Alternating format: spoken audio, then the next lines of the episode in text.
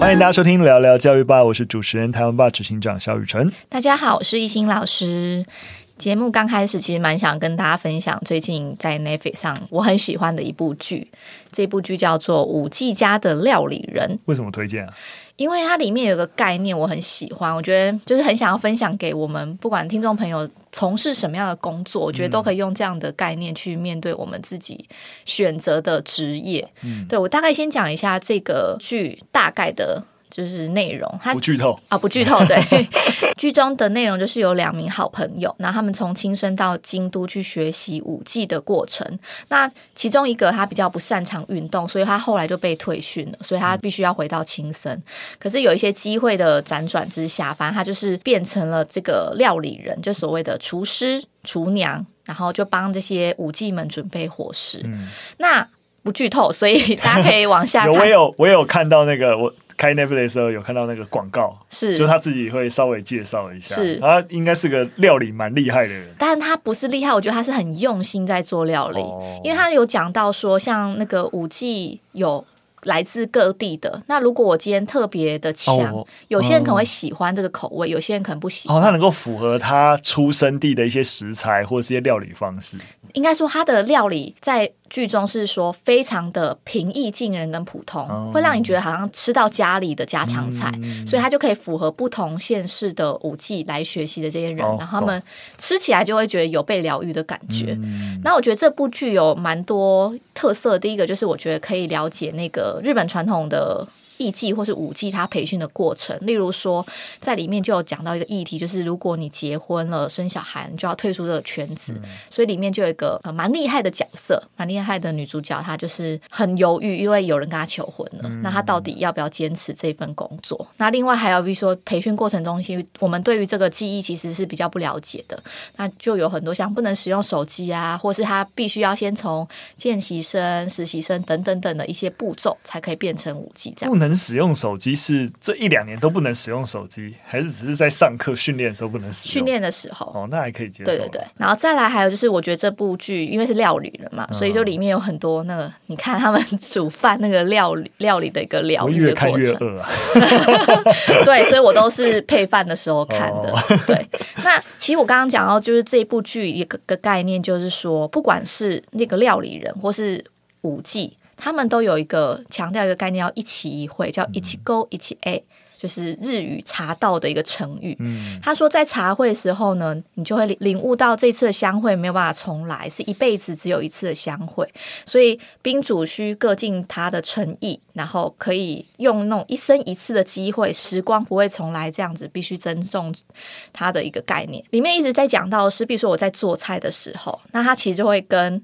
食材说初次见面，哈基梅马西德，那其实就是把这个烹饪的过程当成一个神圣的工作，嗯、因为他有讲到说，我今天选的食材会因为它的季节，然后我跟谁买，然后所以它呈现的味道会不一样。嗯、即使我下了同样的，比如说盐啊、酒啊、酱油，可是呢，因为在烹煮的时候的一些变化，只会让这个料理只会有一种，嗯，每次都是独一无二的，对当下的味道。嗯那舞技也是一样，就是他把每一次的表演当成是一次相见的一个机会，所以他就会用这个心态来对待。那在这个情况之下，只要我们在不同的工作领域，在认真工作当下，你把它当成是第一次见面，然后你很用心的去对待呃周遭的人事物，其实他就会有职业不分高低贵贱，或是有一种就是一起一会的感觉。嗯，然后我就觉得蛮喜欢这个概念，有有点像是在教学工作当中，你今天就是只会这次只会遇到这个学生。你就是有机会跟他去谈心，嗯，maybe 下一次因为周遭的环境啊，或是每个人的心境不同了，就没有再一次这样的机会，嗯，对，所以我就很喜欢，很推荐这一部剧给大家，推荐推荐，好，我也会找时间去看一下。嗯，他就是很适合下饭，他不是那种你知道，我懂，不是那种什么节奏很快啊，对，他就是很日常，嗯，然后你就会就是慢慢把它看下去。对对对、嗯，了解。好，推荐给大家五季中的料理人。那当然我，我我自己刚才听的时候也觉得说，我我觉得我们一直在讲工作啊，包含以前我们学马克思的概念，就是在想说人不要被工作异化。对，在一个工业化的时代，其实我觉得这个精神有点类似，就是你如何在工作中找到人跟投入事物的一个意义，那个连接点。而不是说我在做一个重复的事情，然后这个工作结果产出跟我是没有任何关联的。对，对就很像机器人。嗯，对啊，所以我觉得现代社会比较。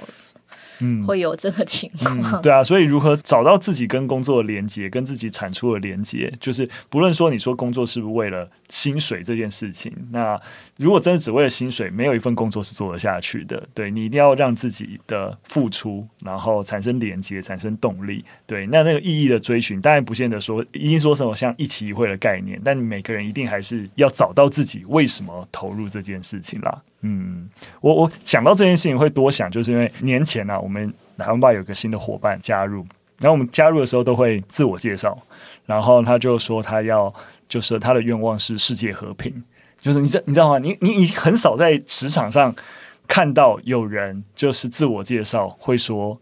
他希望世界和平。我比较坏一点，会觉得你官腔。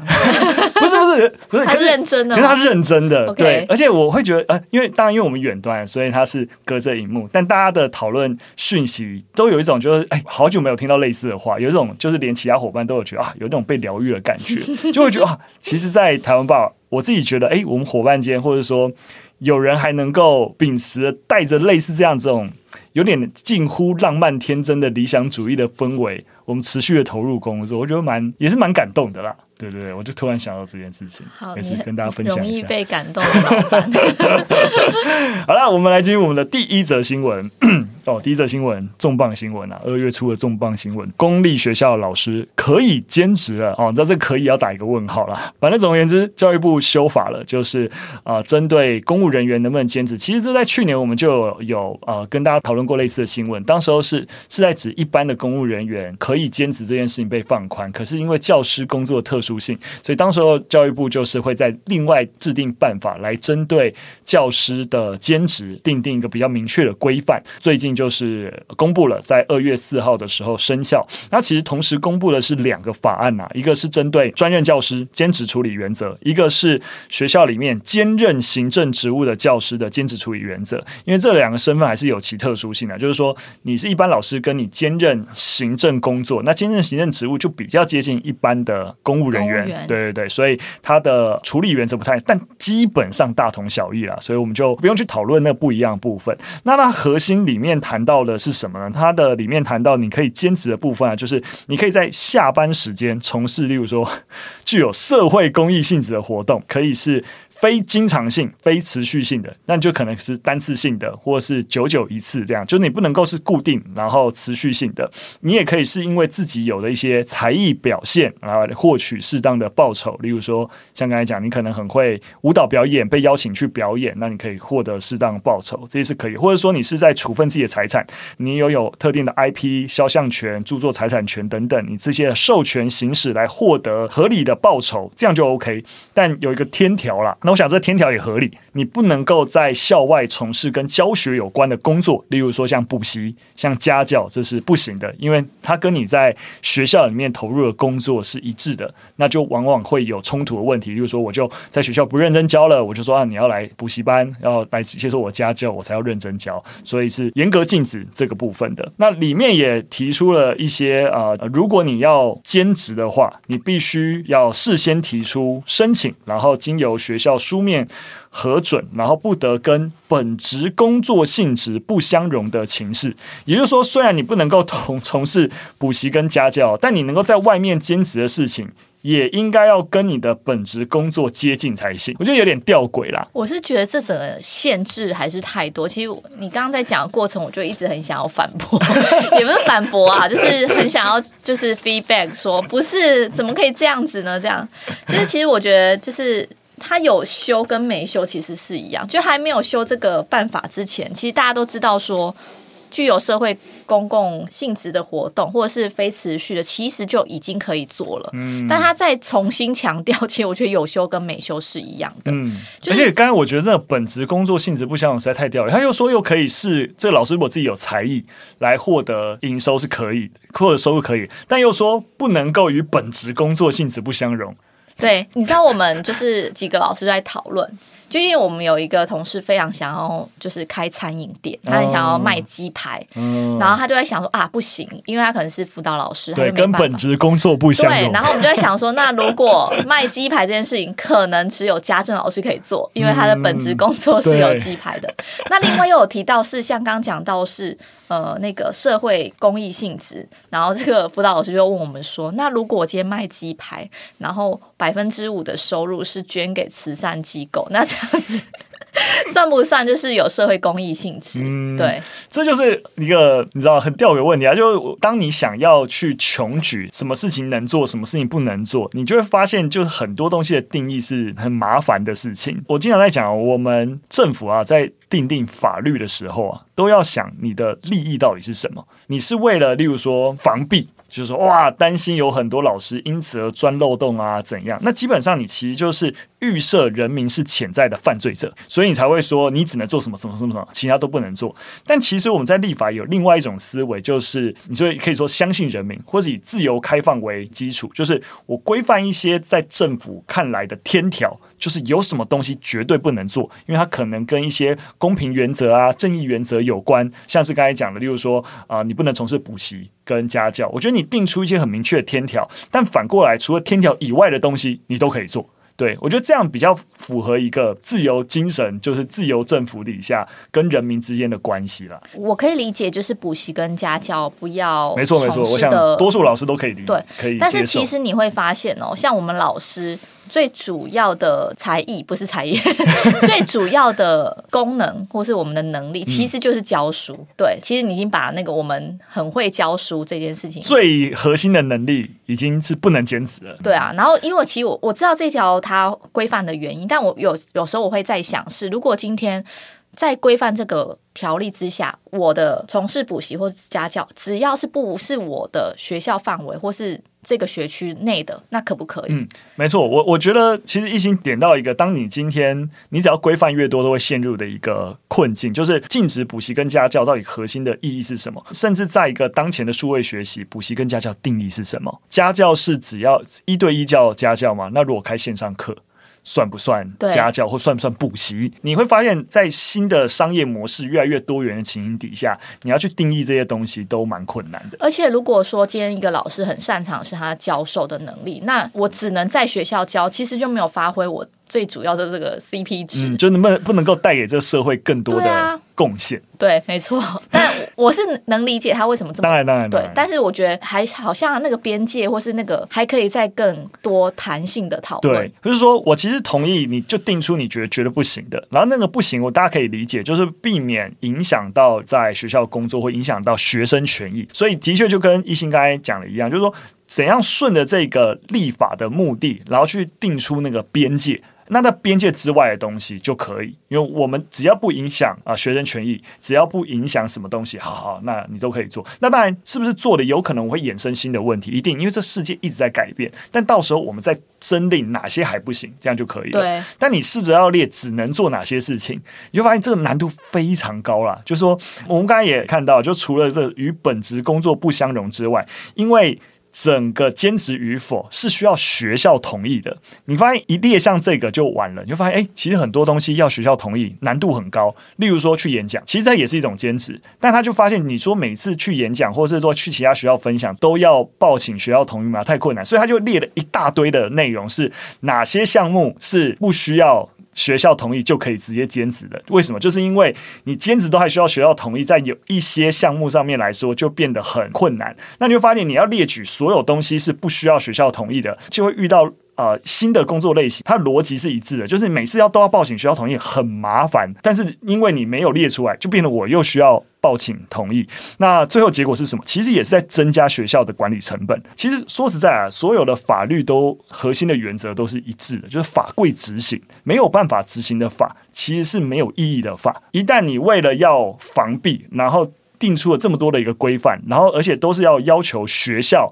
来去审核。这件事情，就增加学校很多的审核跟管理成本。不要说只是老师申请觉得很麻烦，学校也很痛苦。而且我觉得还有一个点，就是说各个学校的主管机关或者人事单位，其实并不是就是这么一致，因为有时候这些法他们可以呃自己解读。嗯，所以比如说像里面有讲到说有损学校或教师形象，那如果我今天就是想要送 Uber Eats 或 Foodpanda，那他就说，哎，老师怎么可以就是 外送？可能下班卖鸡排，你要怎么定义有损形象？所以这边就是变成是这个法讲的很不清楚，然后。会变各自解读，然后再来就是，其实我们老师内部也在讨论说，那我今天下班要做什么事情？我要让学校知道。那你知道，学校就是一个很封闭的，嗯，那有时候就是会传来传去。我其实我没有很想让别人知道我下班在干嘛，嗯，就这种就 kimochi 问题，你就会觉得哦，那我宁愿我自己偷偷做，我也不想要报请学校，让学校知道。没错，就会变成是。最后的结果是你，你有一个报请学校同意，但多数老师其实还是不会这样做。那你也没有真的更掌握这些兼职的情形，一样就是刚讲法规执行啊，这样到底有什么有什么意义？所以啊、我还是我我想我们。其实跟那个全国教育产业总工会，他们其实也有发表类似的一个建议，还是觉得说相关的限制是太多了。对啊，就是、管好多。对，所以当然我们大家可以想象，教育部还是这整个立法精神还是偏保守、偏防弊啊。那当然是希望，那就走走看嘛，反正刚上路。那如果说呃教育部真的意识到走不下去，是希望还是能够再做修法啦。那有希望可以再谈，因为对我就是觉得有有写没写一样。没错，尤其是像刚才讲的。就是说什么学校在哪些向度内有损学校跟教师形讲，还有我们刚才讲什么本职工作性质不相容，我还觉得有一个有点难讨论，就是那个对本职工作有不良影响之余，怎么叫做对本职工作有不良影响？你要怎么定义不良影响？像我刚才上述讲的那个三个判准，都是学校只要有这些顾虑，你就可以驳回。这个兼职的申请，我现在想要一个例子，假设我是一个业余 DJ，嗯，那我可能就下班的时候，我就可能去酒吧啊、夜店啊，然后当 DJ，当 DJ。好，那我觉得可能会被学校挡，就是第一个不良影响，你怎么可以出入这些场所？第二个就是跟你消失形象有关。嗯，那他说不良影响有可能是啊，你都熬夜到四点，那你隔天可以上班啊之类的。呃，这个这个举例。牵扯到明确的两个问题，对，第一个当然就是会不会影响本职工作？其实会不会影响本职工作，在其他的，他的确也有列出来，但一样会不会影响？到底要怎么判断？应该是不是用你兼职的工作来判断？应该是回到你原来的工作，就你本来的教师工作有没有妥善执行来去判断？那就会跟教师的一个考核有关。那那就我们就先先打住。可另外一个点是对于特定兼职工作污名化问题，就是像刚才讲，诶，我老师当外送员。为什么不行？因为我们一定是先认定的这份工作或这个 DJ，我们给他的社会观感不好，所以才会觉得啊，你老老师这样的一个身份跑去做这个工作，有损教师形象。哎，那就问题就很大。为什么这些工作是所谓的低下工作，是会影响老师这个形象的工作？对啊，就是教育部你要定的那么那么麻烦，就会拿石头砸自己脚了。真的。好，希望可以再多一点讨论跟放宽。好的，那我们进入第二则新闻。第二则新闻谈呃学生自杀的事情。那当然大家都知道，整个学生自有自杀意念的学生越来越多。那台北市最近啊，针对整个学安的紧急应变，成立一个所谓的紧急应变小组。那算是一个针对这件事情，试图想要有更多的一些作为跟推进。那这部分多跟大家讲一下。那主要是台北市教育局在也是刚发布不久啊，就二月六号举行的校长会议的时候表示啊，就是其实光是台北市有自杀意念的学生就从数百上升到一千九百多，快要逼近两千，所以希望能够成立这个紧急应变的小组。那为什么要成立这个小组呢？因为过去啊，学校如果有紧急事件发生，通常只有这个学区的。的督学一个人去处理，所以你发现一个人他每个那个校安事件的那个状况都很特殊，这个督学不见得有足够的一些专业能力去处理这件事情。那当如果成立这个应变小组啊，就希望说能够更好去连接各领域的专业人士，来提供该学校校安支持的系统，来协助校园的危机处理。那也有单一窗口能够协助相关的服务，包含像法律的咨询啊、师生的一些心理咨商等等。那也希望教学的环境，不论学生、老师跟校园都能够更稳定的运行。像针对这样的一个作为啊，台湾青年民主协会基本上是表示肯定的一个意见啊，那就觉得说，的确在过去处理这些校园危机的时候。在法律这些咨询上面啊，就是很不足，所以甚至往往会发生一些师生冲突啊等等，因为没有人能帮忙。不过也有议员认为啊，通常会通报校安都会是紧急事件，那视情况在成立小组，其实蛮担心会叠床架屋的，就是呃觉得说看得出来教育局想要对于校安这样的议题重视，但是到底在比如说啊事情发生了，好，我要这边找找专家，找他成立小组，都不知道民国几年去了，然后。在整个人力安排跟效率紧急的处理这件事情上面，到底要如何找到平衡？不会变就是说很紧急，就我光成立筹组小组就不知道花多久时间，反而有点顾此失彼了。当然，我觉得议员也是利益良善了，就是希望说你回到那个执行端，到底这个小组有没有办法真实的在紧急状况下快速解决问题？可能还是需要一点磨合。那当然还是呃肯定教育局啊愿意重视这件事情。的一个方向啦，嗯，其实学校它会发生的紧急危机，就像是有外人入侵。或是严重的师生管教问题，或是校园冲突，以及接这则新闻提到的轻生事件等等。那当然，就是我觉得光依赖一个住区督学其实并不足够。就是一个人要怎么 handle 这些事情，当然我觉得一定要有很多人一起来处理。那而且事发的当下，其实校园的人力也会相当的慌乱。所以就这则新闻来讲，我是觉得蛮肯定台北市教育局有这样子的一个措施。但回归到学校 SOP，其实我也蛮认同这这名议员所说，就是说。今天当一个事件发生之后，其实我觉得有一个统筹，然后接下来要做什么事情，他去召开那个会议是非常必要的。但如果今天我因为发生一件事情，我在当下我是先找人来进入这个小组，然后打电话问那个这个专家，哎，有没有空啊，或干嘛的，然后兜集委员们的时间哦。然后光这个讨论的会议到底要怎么做？但的确会减轻这个督学他个人的那个压力，就是不是我一个人处理好或不好，这重责大任。嗯、但其实光这个运作之下，你就会发现他没有办法处理紧急。如果是一个小组的话，就有点很难去衡量说到底这个成立。也就是说，如果这个成立这个小组，它是有一个比较细致化的 SOP，比如说我已经在这些事情发生之前，我已经找好小组的成员。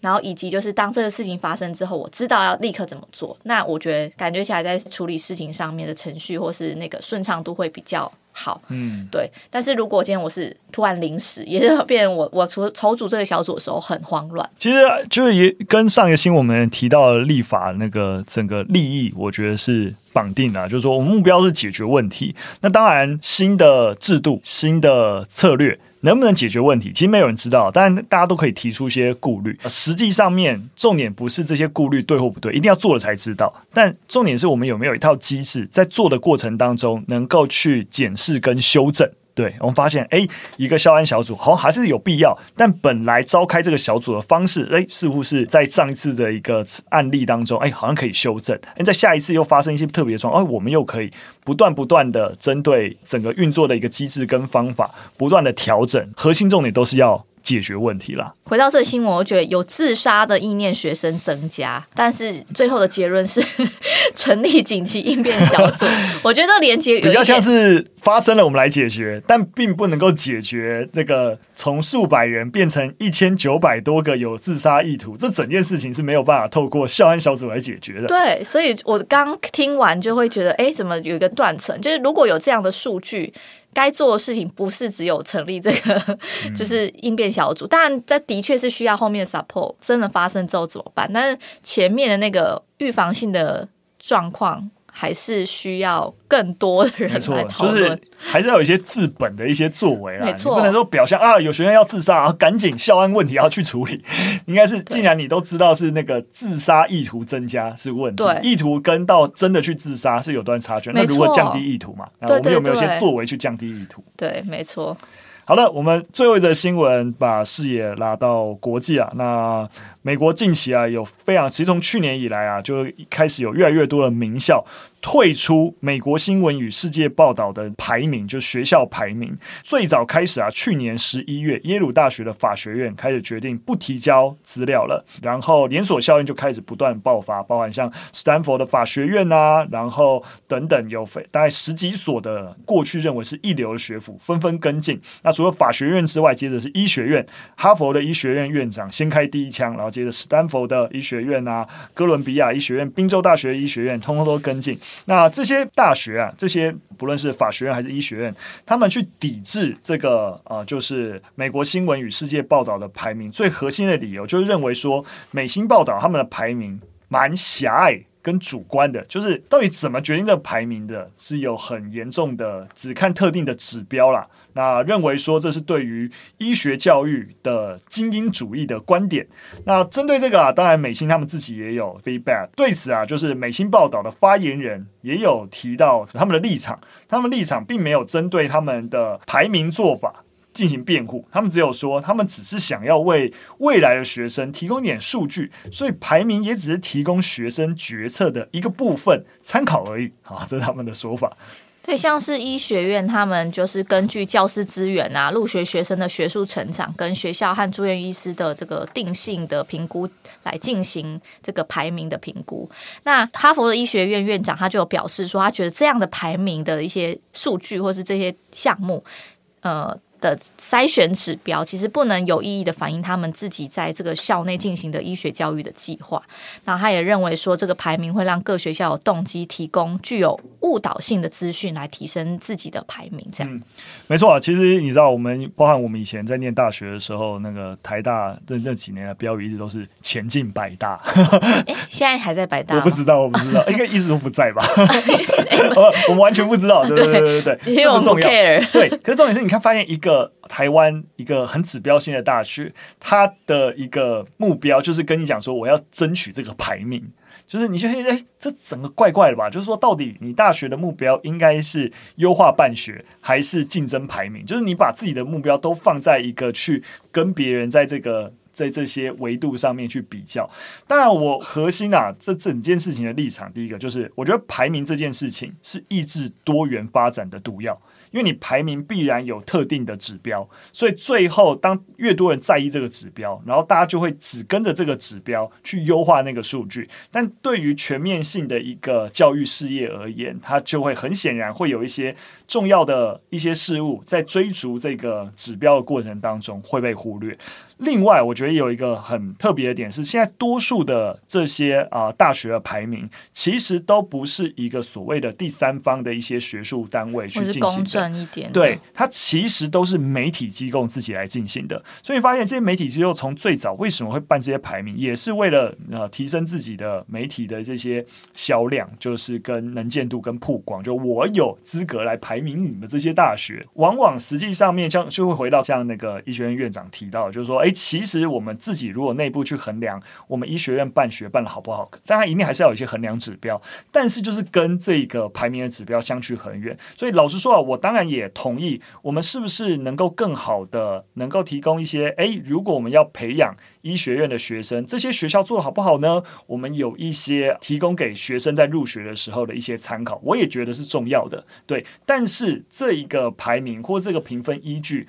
如果不是由这些，你说如果说是各个医学院都有派人，然后大家一起来讨论这个指标，然后我们也觉得是当前我们培养医师人员最重要一些向度，还有大家一起公认，然后我们来成立一个跨学校的一个单位来做这个评鉴。然后说，我觉得，我想我相信大家的接受度就很高，但是是这个特定的媒体机构，而这些学校又没有办法能够干涉这些媒体机构，不然我就退出。好，那我们今天三则的新闻就分享到这边，非常感谢大家收听。那对于我们节目内容有什么想法，或是你想说担任老师啊，或教育工作者，还希望能够兼职什么事情？关于兼职的问题啊，我们希望也可以有多一点的一个讨论啊。那希望能够影响，因为这其实只是那个行政规范。所以其实不用通过立法院修正，只要教育部做改变就可以了！希望我们可以影响教育部，然后啊、呃、做到一些改变。那任何想法都可以留言告诉我们。那么今天节目到这边，下次再见，拜拜，拜拜。